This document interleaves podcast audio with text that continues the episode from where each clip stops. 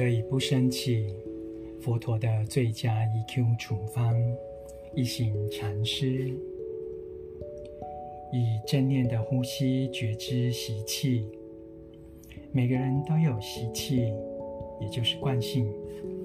如果总照着习气做事或说话，就会伤害自己与他人的关系。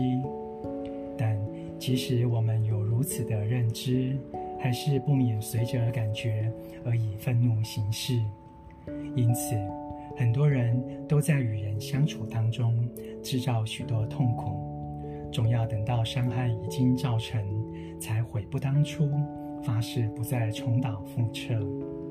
你真诚忏悔，满怀善意，但当相同的情况再度发生时，又会不禁做出同样的事或说出同样的话。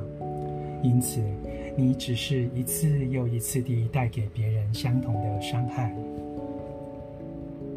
这时，聪明才智与满腹经纶都无法帮助你改变习气，只有透过觉知、拥抱与转化的修持，才能真正地帮助你。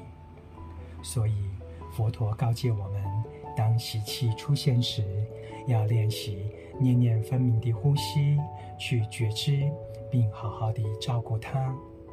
如果能以正念的能量拥抱习气，你便安全了，不再犯下同样的错误。有位美国朋友曾与我们在梅村度过三星期快乐的时光。在这段期间，他表现得非常沉稳、慈悲又善解人意。有天，师傅们请他为僧团采买感恩节的用品。当采买时，他突然发现自己竟是这般匆忙，急着想买完东西，好赶回梅村去。这是他三个星期以来第一次有冲促，想要赶紧完成事情的感觉。在梅村里，他身边都是沉稳有羞耻的朋友，所带给他的都是正面的能量，因此，那种匆忙给自己制造压力的习气，完全没有机会浮现。等他独自进城采买，没有正面能量的支持时，心中习气的种子便立刻升起。他立刻觉知自己的习气，且领悟是从母亲传习而来。